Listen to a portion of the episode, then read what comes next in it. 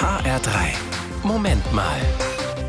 Ja, gerade in dieser aktuellen Zeit ist es manchmal ganz schön, sich über kleine Dinge zu freuen, wie zum Beispiel einfach mal abends oder nachts in den Himmel zu schauen. Wunderbare Sicht auf die Sterne, findet auch Fabian Vogt von der Evangelischen Kirche. Fabian Vogt äh, kennt sich als Pfarrer natürlich bestens mit dem Himmel aus und hat herausgefunden, heute ist der Schau in den Himmeltag. Ist ja wohl klar, was wir an dem Tag machen, ne? Der Impuls ist natürlich, Geh heute einfach mal ein paar Minuten in den Garten, auf die Terrasse oder in den Park und schau dir an, wie schön der Himmel ist.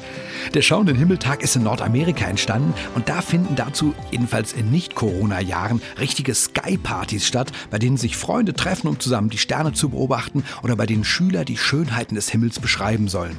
Dahinter steckt die Idee, der Himmel ist immer da, aber wir nehmen ihn im Alltag viel zu selten bewusst wahr. Darum seid heute besonders aufmerksam und genießt den Blick nach oben oben. Ich nehme mal an, dass äh, das dir als Para ziemlich gut gefällt, wenn wir in den Himmel gucken, ne?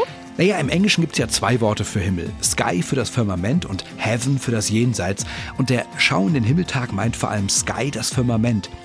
Aber natürlich gilt dieser Aufruf für den spirituellen Himmel, den Heaven, genauso. Es tut gut, ab und zu den Blick zu weiten, um mal zu schauen, welche Bedeutung hat die Dimension des Göttlichen für uns auf Erden.